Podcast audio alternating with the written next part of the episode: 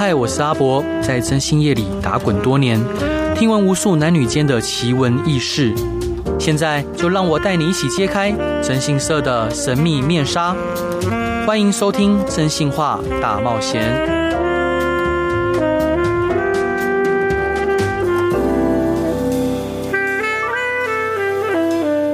各位亲爱的听众朋友，大家晚安，欢迎回到飞碟电台，收听由我真心社阿仔所主持的《真心话大冒险》。每周一到周五晚上十一点到十二点，用声音、用故事、用音乐陪伴您。今天邀请到的是一位我觉得非常优秀的一位来宾，然后他的文章我觉得都非常的。迷人，怎么说迷人呢？就他提到职场啊，提到行销啊，甚至他提到感情的事情，都让我觉得说他是一位非常有魅力的一位呃作者。那他是商业周刊的常驻作家，从事行销公关业也多年了。那现任知名外商宣传部的主管，常在专栏分享许多职场上的美嘎与趣闻，总是获得广大的粉丝共鸣与讨论。那我们来欢迎美丽的飞女郎菲菲。Hello，大家好。还还有今天还有我的好伙伴诺亚。Hello，Hello，Hello。是因为呃，跟伙那个菲菲报告，就是诺亚是我们公司非常呃重要的一位主管，然后我也希望他可以跟你一起学习。不要这样说，我们互相讨教啊。是伙伴，我想问您啊，就是你觉得学历、经历跟实力是对等的吗？然后你在意部署的优先呃这个条件的优先顺序是什么？嗯、呃，我觉得呃，某种程度来说，它是对等的，嗯、不过它不是绝对，呃，是相对。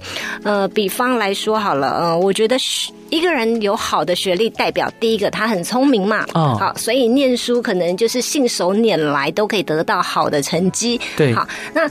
这是一种状况，那另外一种状况是他可能不是那么聪明，可是他很努力在念书，对，所以他有好的成绩，所以有好的学历。嗯。那不管是说这个人聪明，或者是这个人很努力，他都是职场上面非常好的特质。所以其实我还蛮在意学历的。那不过就像我刚刚说的，他是相对，不是绝对。好，比方说，哎，有些人可能在学生时期，他可能开悟的晚，好，真的但。不代表他这辈子都不会开悟，我们还是要给这些开悟的玩的人好一些机会。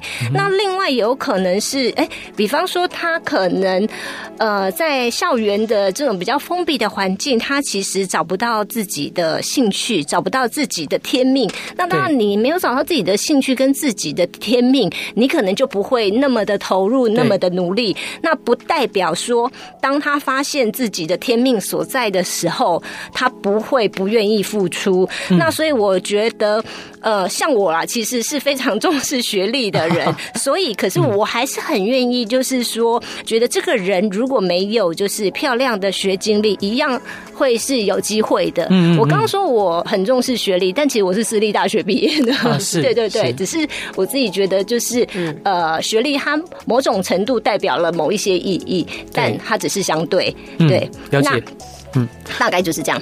伙伴，那呃，像巴菲特先生说啊，就正直，然后聪明、热情，是一个好员工应该有的特质。嗯，啊，当然他特别重视正直这件事情。那你觉得一位好的员工需要具备怎么样的特质？呃，其实我也觉得，呃，正直三观很重要，很重要。对，是。那因为我觉得，如果这个人三观不正的话，那、嗯、不管是呃，即使他有专业好了，他可能也会做出错误的反判断。对，好，对，所以我觉得正直是一个非常重要的事情。那对我来说，其实呃，除了正直之外，就是要价值观。正确，对，好，价值观正确，那呃，才不会做出一些嗯违反公司政策或者是违反伦理纲常的一些事情。对，然后另外，我觉得一个好的员工一定要有就是呃好奇心，因为好奇心你才会去探索世界，然后才会去发现世界，才会看到自己不足的地方。对，那看到不足之后呢，就是你要有就是呃像。上学习的的心哈，就是你才能够去发展自己，然后提高呃自己的潜能的一个发挥的一个能力。对，我觉得就是价值观、好奇心跟学习能力等等。是，但伙伙伴，我们常常遇到一个状况，就是呃，员工他对这个行业他有兴趣，但他学习能力就他的意愿跟不下，他跟不上他的行动力，那你会如何去激励他？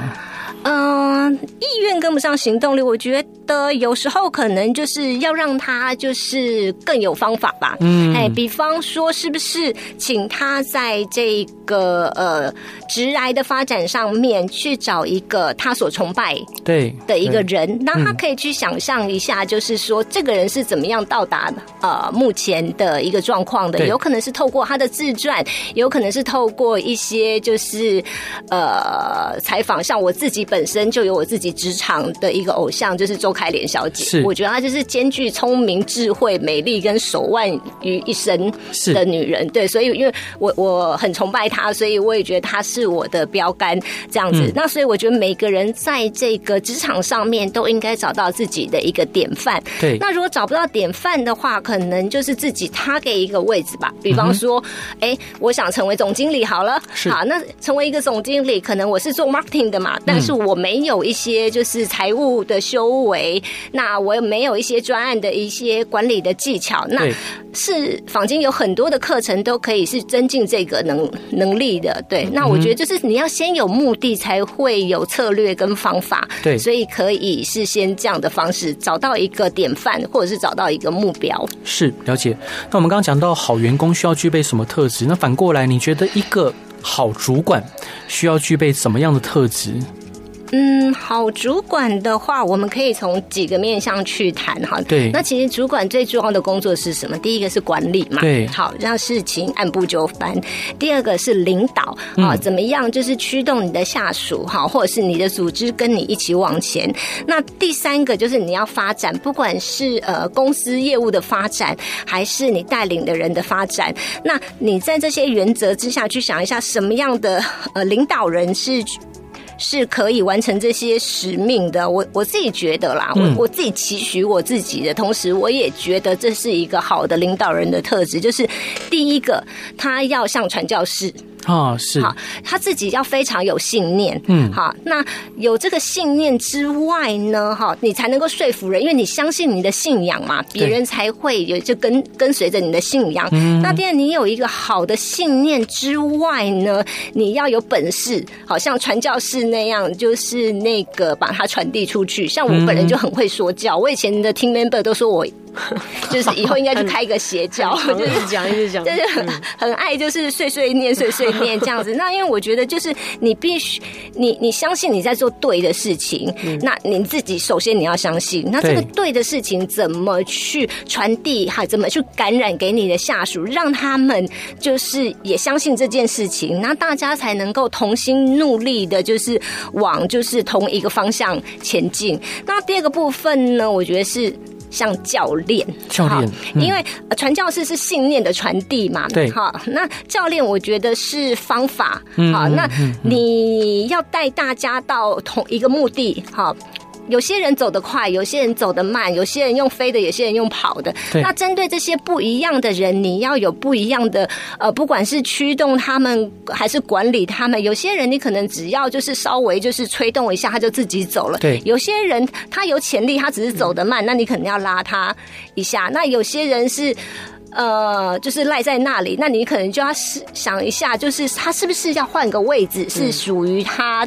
才能够有发挥的一个地方，这样子，所以我我自己觉得啦，就是传教士跟教练，这个是一个呃，当主管很好的一个特质。对我自己也期期许我自己是这样子的一个能力。嘿，因为伙伴就是跟您相处的这段时间以来，就觉得哎，您是一个非常有想法、主见。那当然，嗯，因为难难免会跟员工，像你刚刚讲说要驱动、驱动、驱动部署嘛，但是。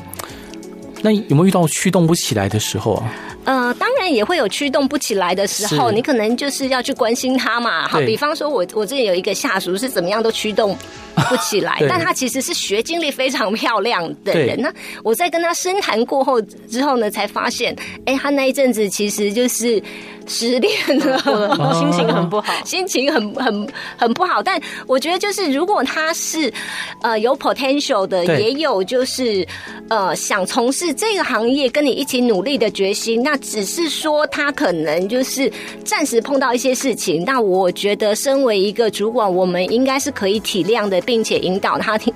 呃，出来。那有些人可能是因为，比方说，哎，他工作了一阵子之后呢，就发现这不是他想要的。哈，比方说，我职来的前半场是在公安公司嘛。对。那每个来 interview 的人，我都会跟他说，哦，我们这里要加班的到很晚哦。你要先想象一下，就是说，你是不是可以适应这样的加班生活？对。那来 interview 的时候都跟我说可以，我真的很想要进入你们公司，真的没有关系。但后来过一阵子，就会发现说，哦。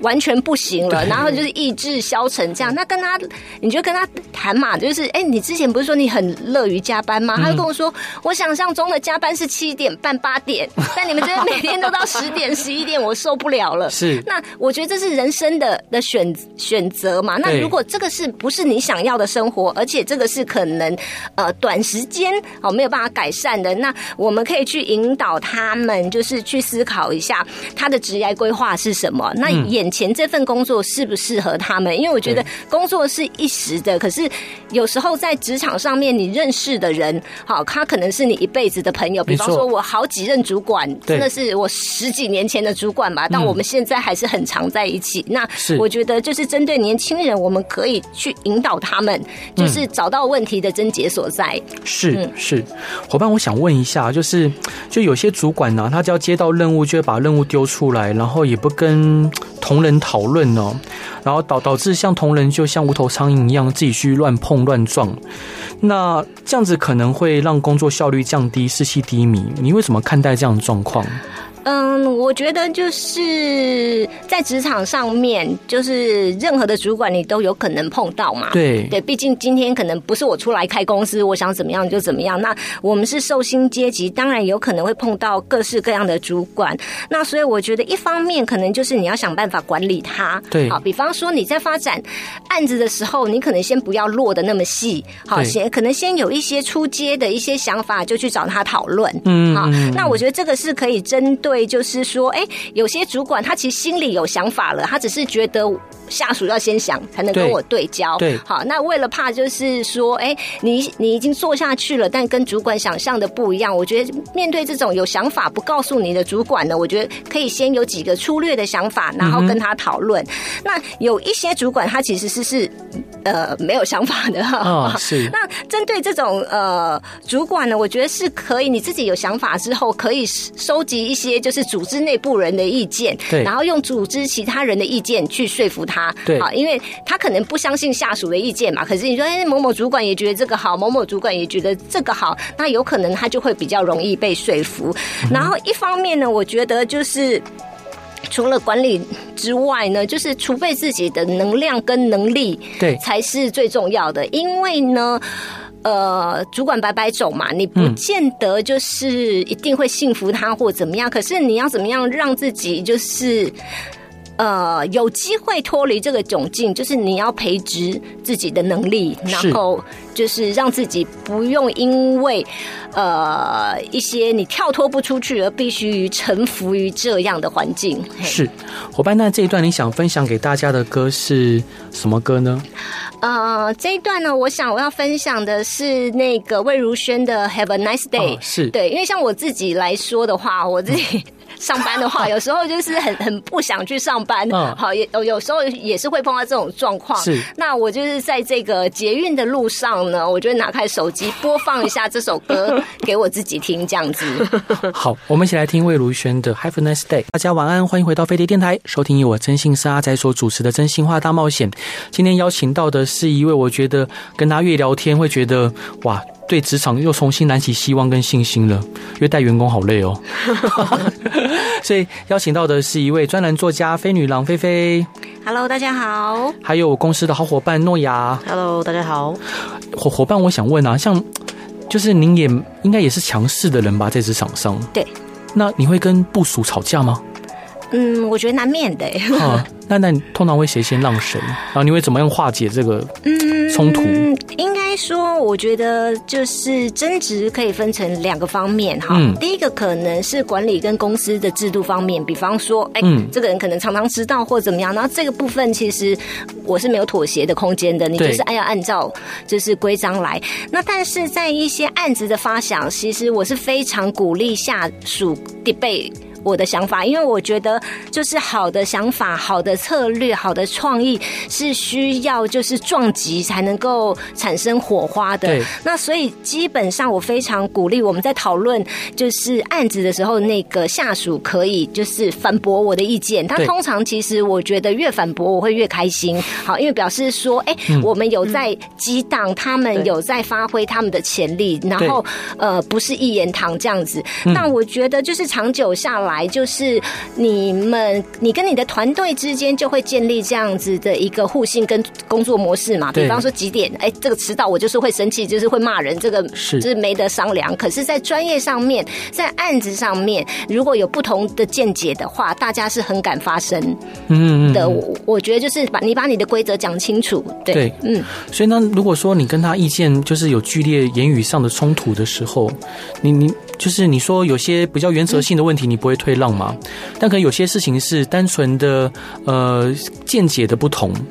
那你之后可能因为当当下可能双方都流于情绪，之后你会怎么化解，去排除这个情绪性的障碍？嗯，我举例来说好了，我曾经也有跟我一我一个客户嘛，然后那个客户那时候是赞助奥运哈，然后那个我们在记者会上面要有一个穿金戴银的模式，那那时候客户就是那个赞助的是那个射箭选手跟桌球选手，对，那穿金戴银，我要我们要恭祝他们可以拿牌回来，所以那时候我就是我们的那时候的提案是就是桌球拍要有一个金铝片，好，然后那个箭的箭靶要是呃。那那个那叫什么？箭头要是金的，对对。那我的下属就说，他问了，就是金金店之后，哈，就是问不到，他就想要就是。说，哎、欸，金店说不能这样做，对，好，那所以我们要不要把它改成就是比较简易的方式？可是基本上，我觉得我们已经客客户提案了，客户也买单了这个案子，我不可能在这个时候去告诉客户我们做不到，嗯、没错。好，那我就希望我的下属再多试试，对。然后他其实是不愿意，他觉得他已经试了，好。那我后来就说，我就开始长篇大论。第一个，你打了几间店？嗯，你打了两间金店嘛？你要是打了时间，对，都告诉我不行，你再跟我说。对，好，这是第一点。第二，所有的金店都不能做，那其他那个没有其他的一些工厂可以代工吗？对，好，那你这个如果金店时间金店不能做，你再找其他的一些工厂，对，去帮去帮我去问制成。如果也时间工厂也不能做，好，你做了这两个步骤，我就同意。我去跟客户说，我来丢这个脸没关系。那果然隔天他毛起电话来打，就是有金店愿意承接。没错。那我觉得就是你告诉他说你他做到什么程度，你可以让步。那我觉得就是让他知道说你不是就是一味的反对，而是你觉得可以做什么样的努力去达到目标的。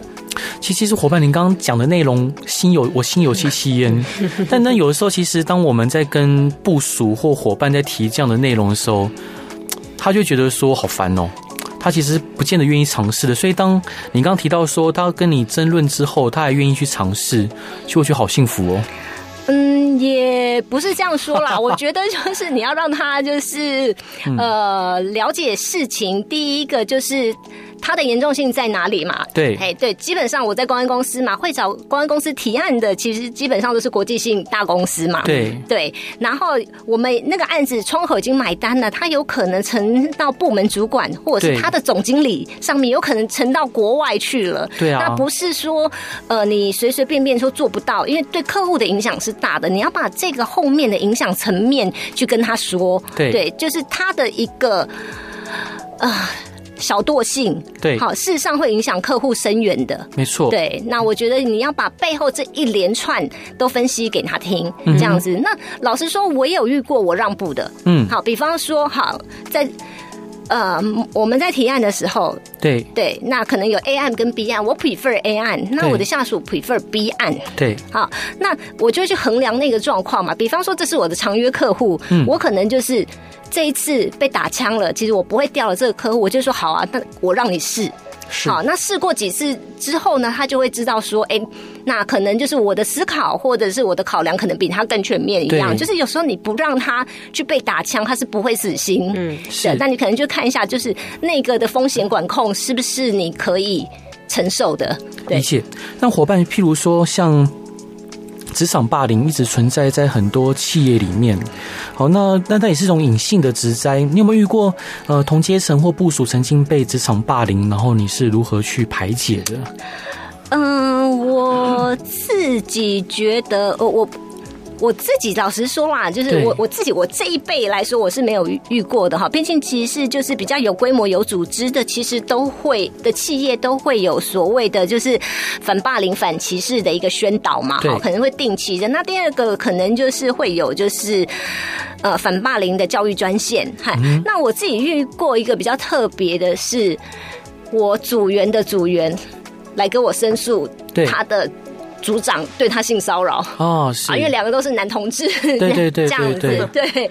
那其实我我刚开始我有点手足无措，对，对对，因为第一个是性骚扰，然后第二个又是两个男同，对，两两个男同志。那我觉得其实我觉得在处理这种事情的时候，刚开始都是就是要事先无罪定论。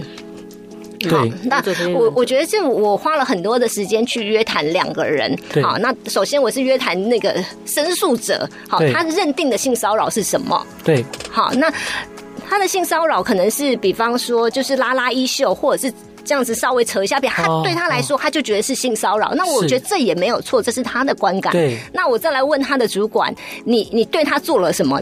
对，那呃，这构不构成性骚扰？我觉得这是另外一回事，而是两造之间，他们可能要对于就是呃彼此性骚扰的定义有了就是一定的界限。对，那这样才不会有一些就是说，我觉得我是 show friendly，嗯，那你觉得？我觉得这是性骚扰。那当然后来其实就是经过疏通之后，我觉得有时候其实就是只要那个双方的标准在同一条线上面，对，对，就不会有。有所谓的这种情况产生，那不过就像我说，就是比较大型的企业，其实就是有一些教育的宣导，或者是一些教育的专线。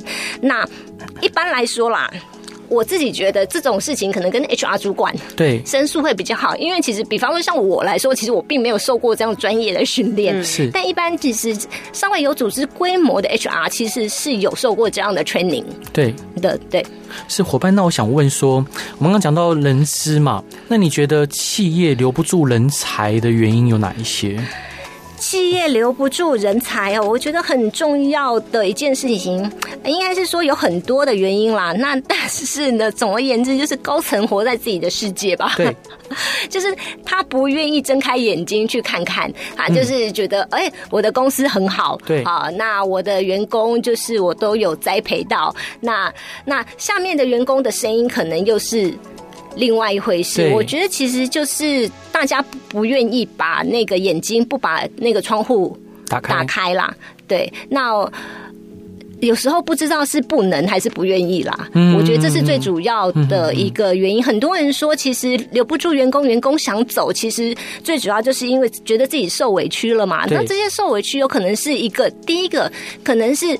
呃，薪水受委屈，有可能是职位受委屈，有也有些人他其实我不在意薪水，我不在意职位，可是我觉得公司亏待我，那这可能我不被重视。对，好，那这些问题就是你主管。有没有保持一个畅通的一个管道？对，那你听了之后呢？有没有做一些处理？我不觉得高层一定要就是随着每个员工的意见随之起舞来，因为我觉得就是坐在上面的位置的人其实是要心定。对，对，可是你必须把这些声音都听进去，而做一些考量。对，但有些人就是不处理。当做没事，就天下太平。嗯、我必须说，就是现在其实呃，很多的组织，你就算是总经理、董事长好，他也有可能是上班族嘛。对，是。我觉得上班族跟自己是老板，其实不太。不太一样啦。对，那伙伴当，你有没有遇过那种就是自己情绪管理不佳的主管？然后如果他喜怒无常，你会建议他的底下的成员离职吗？我自己曾经待过一个。情绪控管不太好的主管下面，我在他下面做了两年半吧。对，大家都觉得我我很厉害啊。是 是是。呃，那我觉得是你你自己要去衡量啦。比方说，呃，我可以在他下面待两年半，当然是有我自己的考量。第一个，这个主管的本有没有本事？对。好，他只是情绪不好吗？还是他除了情绪不好之外，他有很多的东西是你可以学习的？对，好，这个是一个。好，这是这个主管的部分。第二个，这个企业这个职位可以为你的职来加分多少？不管是他的专业能力、他的薪资结构，还是职来发展，好，这是一个面向的考量。好，这是左边天平的左边。对，那天平的右边，你就是要看一下，说你受委屈的程度到哪里？对，好，那你自己心理的健康程度，你的耐受度到哪里？你去做一个评量。对，好，那如果你觉得哦，我心里的委屈程度是五分，好，但这个主管的专业能力，这个公司为我将来的一个职涯的发展加分是六分，对，那我觉得就可以待下，嗯，待下来。对，那如果我觉得啊，天哪，我这个主管只可以给我两分，但我已经快要崩溃了，哦，我我我的情绪控管已经八九分了，我大概。再再差一两分，我就要崩溃。那因为其实没有任何事情比生理健康、心理健康更重要。这时候就可以离职了。是。那呃，之前我的主管非常的呃严格。对。好，那情绪控管可能也还好。嗯，嗯。对。可是因为他是个非常厉害、一个非常有见地、对，非常有策略的人，所以我觉得我在他身上看到我要的东西。对。所以其他东西我就觉得，哎，那个是我可以忍受。嗯嗯嗯。的那。我觉得就是你自己要一个天平去评估，好，是对。那伙伴就这样听你这样讲下来，什么样的情况可以让你理智啪的断线？理智趴的断线呢，就是呃不正直的人，不正直的人，对对，没错。然后就是。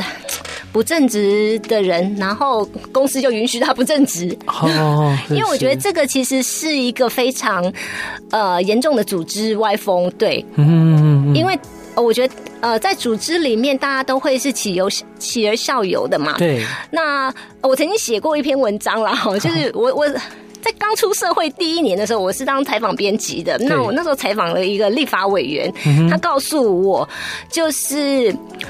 政治错误对比贪官污吏严重，是因为贪官污吏呢是小奸小恶，好，可是如果说是你的政治施政方向错误的话，它影响到的是整个就是生计，他觉得那个更可怕。对，我当时被他说服了，可是后来过了几年之后，我觉得政治。施政方针错误虽然可怕，但是贪官污吏这种小奸小恶也是很可怕的。嗯，因为第一个他会就是有一些歪风产生。对。那第二个，如果你这个人哈，其实刚开始是贪图小奸小恶、小小贪小利，那你会不会时日已久，你会有一些大贪图大利？对啊。那你大贪大利之后，你会不会就做出错误的政治判断？嗯，是对。所以我后来觉得就是。对我我会崩溃的，就是就是有一些不正直，对，然后公司却又允许的。好，是了解伙伴。那这一段你想分享给大家的歌是什么歌呢？嗯，我想要分享的是那个 K 歌情人的这个主题曲，然后它叫做《Way Back Into Love》。那我分享它的是因为它虽然是中文的歌词，可是它那个歌词写的意境非常的一个美，是对是。充分展现了我我不知道，以前人家都说英文是个很简单的语言，可是我觉得这首歌就是言简意赅的吧，就是对于爱情美好的向往，就是描绘的非常的生动。你还会向往爱情吗？呃，其实还好，我比较向往金钱。好，我们一起来听这首歌。Hello，各位亲爱的听众朋友，大家晚安，欢迎回到飞碟电台，收听由我真心是阿仔所主持的《真心话大冒险》。今天邀请到的是一位专栏作家，可爱又聪明又有智慧的菲菲。Hello，大家好，我是菲菲。还有我的好伙伴诺亚。Hello，伙伴，所以呃，菲菲伙伴想请教啊，就是当呃主管跟部署部署的位置不一样，思维也不一样，那你有遇过所谓的恐龙主管或猪队友吗？他们有什么样的特质呢？呃，我觉得不管是恐龙主管或者是猪队友，基本上面他们可能都会有，就是三大特质。第一个就是不求甚解哦，好，嗯，不求甚就是光看字面上的意义。好，我我我举例来说好了，我之前有一个下属，嗯。好，那在做翻译的时候，我们那时候在翻译酒单嘛，对，我们酒单都会有一个叫做 tasting note，对，就是风味嘛，就是喝起来的感觉是什么样，闻、嗯、起来的感觉是什么样。然后那一句英文应该是在写什么屋地啊，就是有那些木头的一些字。哦、好，那我那个下属就把我翻成那个酒意里有一根长木棍。他可能直翻没有错，可是他现在是在讲口感，怎么可能是这样翻呢？他一定是在讲，就是说，就是木质调，他有木质调，对对对对对。那可是他就觉得我我翻给你了，好天我会爆炸、欸，对对对我我很生气。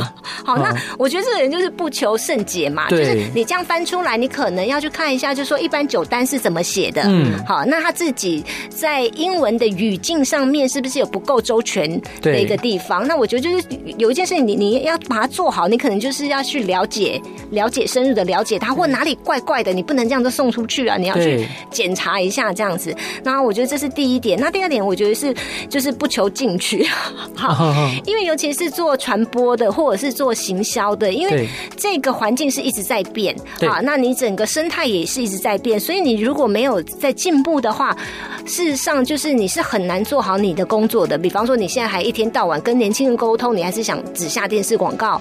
对，没错。的话，对，好，那你是不是有一些其他新兴的工具啊？你是不是要自己去试过？因为你没有试过，你就你就不会知道嘛，不会了解你新的年轻人好是在就是呃想些什么，他们的呃一些沟通媒介是什么？对。那第三个就是就是本位主义吧，自以为是哈。那这种人其实就是稍微目光会比较狭隘一点，无法纵观全全局。比方说，哎。好，我们 marketing 的立场就是怎么样，怎么样，怎么样。好，但就 marketing 的立场其实是没有错的。可是，在公司的立场是什么？有时候你可能稍微要再跳高一点的层次，对，去看这件这件事情嘛。嗯、对，我觉得就是不求甚解，不求进取，还有就是本位主义，是这这这三个面向。伙伴，上一段你有提到说，你觉得正直非常重要，嗯、甚至如果说公司允许不正直的事情，你会。理有可能理智断线。对对对。那如果说你遇到职场上遇到同仁说谎说谎啊、犯错啊，你会去举发同仁的行为吗？还是私下劝诫？嗯，我觉得其实呃。比起举发或者是就是劝诫，我觉得可能是诊断先吧，因为我觉得举发或劝诫都是次要的，都是下一步。那我觉得先了解背后的原因，才能够真正解决到问题的核心。好，比方说，如果这个人犯错的话，是不是当初让他犯下这个错误的原因是什么？好，有可能是他的资讯不周全，对，那有可能是其他人误导了，或者是一些他根深蒂固的一些。观念错误，那你去了解他之后呢，你才能够去疏导嘛。好，因为我觉得一次的错误是一次，可是。错就错了，要怎么样避免？就是日后犯错才是就是管理跟领导就是比较重要的。那第二个就是说谎，一个人之所以会说谎，一定有他担心的点嘛。比方说他害怕被惩处，嗯，好，比方说他可能觉得这无伤大雅。对，那我觉得是要先厘清他的点，比方害怕他会惩处，但你可能要让他知道，就是说，哎，一个小谎被惩处。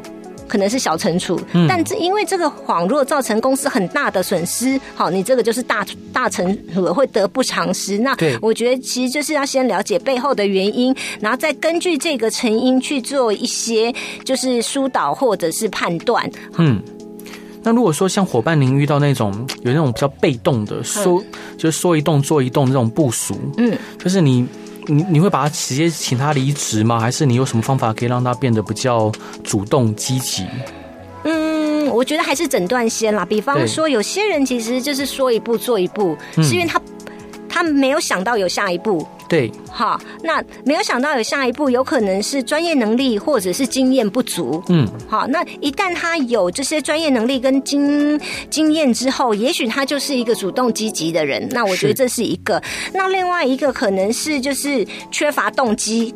好，那比方我做到这样就好了，我多做对我有什么好处？对，那我觉得当主管就是要告诉他说，哎，你把事情做周全了，不管是对组织或者是对你自己的好处在哪里？对，有可能你帮助了公司什么，然后也提高了你在公司的一个能见度，那将来你可能就更有晋升的机会，或者是你年终的考核可能会更好。我觉得就是要给他一个动机。对，好，那有另外一种情况是不够有自信。对，有些人可能就是少错，对，嗯，多做多错嘛，少做少错。那我觉得这时候就是需要就是更多的鼓励跟赞美，让他有信心。那我觉得大致上面可以分成呃这三种情况，然后根据这三种不一样的情况，有一些不同的应对策略。其实我最近啊，就是我会发现我们公司的同仁就花很多时间在彼此陪伴上面，还有彼此的情感交流。但我就跟他们说，我觉得，哎，我觉得工工作上面，呃，先不要去把交朋友摆前面，因为你毕竟是来工作的。那甚至我会跟他们讲说，呃，就是你工作职场上面如果没有取得长足的进步，那之后如果他成功了，其实你们要成为真正长久朋友的几率，我认为不高。那像伙伴，您对于，呃，像我这样的想法，您您觉得有什么就是看法，还是你觉得要修正？嗯，我自己觉得啦，哦、就是我人生当中很多好朋友，很多可以跟我教学相长、互相讨论跟互相激励的朋友，其实都是职场来的。对对，那但是我觉得在职场交朋友不应该把成本转嫁给老板身上哈，因为上班的八小时时间你是领薪水的，对，那你就是要做足你这八小时的任务。嗯，那当然在过程当中，你们可以呃彼此之间就是同事之间。间可以互相鼓励，然后互相有一些意见交流。但你如果真的要花很多时间的话，那呃，为什么不在下班时间呢？第一个就是你你完成了你对老板八小时，你领薪水，你应尽的责任。那第二个下班时间不是可以更就是没有利益纠葛的真心交朋友呢？对对。我自己觉得啦，是伙伴，因为你刚刚提到说你有很多朋友都是以前职场上认识的，那在我的想象里面，因为我觉得呃龙交龙凤交凤，就是如果这个朋友他就像您说的不求进取，或他可能比较呃怠惰，那这样子还是有可能跟你成为好朋友吗？还是跟你交朋友的后来都其实都有各自优秀的地方？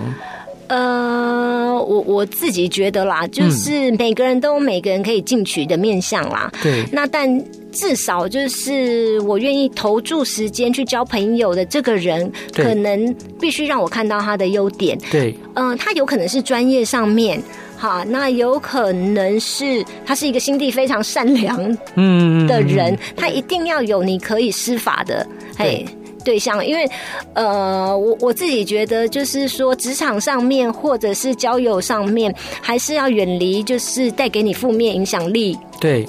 的人对，是是是，因为我曾经因为就是有一个朋友。我同事，嗯，我本来跟我的主管很好，他一天到晚一天到晚在我面前就是抱怨我们的主管。那我跟你讲，这种负面的影响力非常可怕，非常可怕。对，就是后来我也觉得我这个主管蛮讨厌，是是，对，我就觉得我怎么可以在他下面做事？天哪，他真的是太不认真的总经理了，怎么可以这样这样？那我开始就看我的主管就是不顺眼，千百个不顺眼，就觉得我才不要为这样的主管效力，然后我就离职了。那当然，其实我也很顺利的找到了下一个工作。可是当我半年后。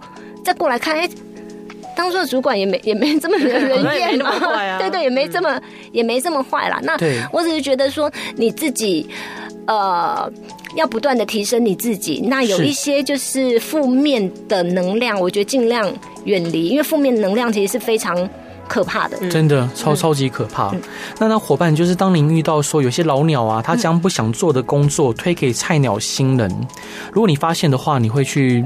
处理吗？然后你会怎么处理？嗯，我觉得我会就是第一个嘛，我我我先讲一下防范未然，再讲一下后面怎么处理。我觉得第一个这种事情就是本不应该发生嘛。好，那第一个刚开始就你的分工就是要明确，职掌要清楚。对，好，从根本去解决这个问题，让大家。让那些就是比较偷懒的人没办法跨越迟了一步哈。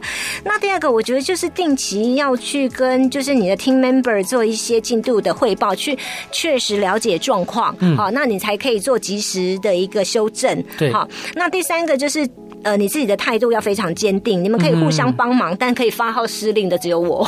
对 对，就是让他们让他们知道了。那呃，如果有就是说呃。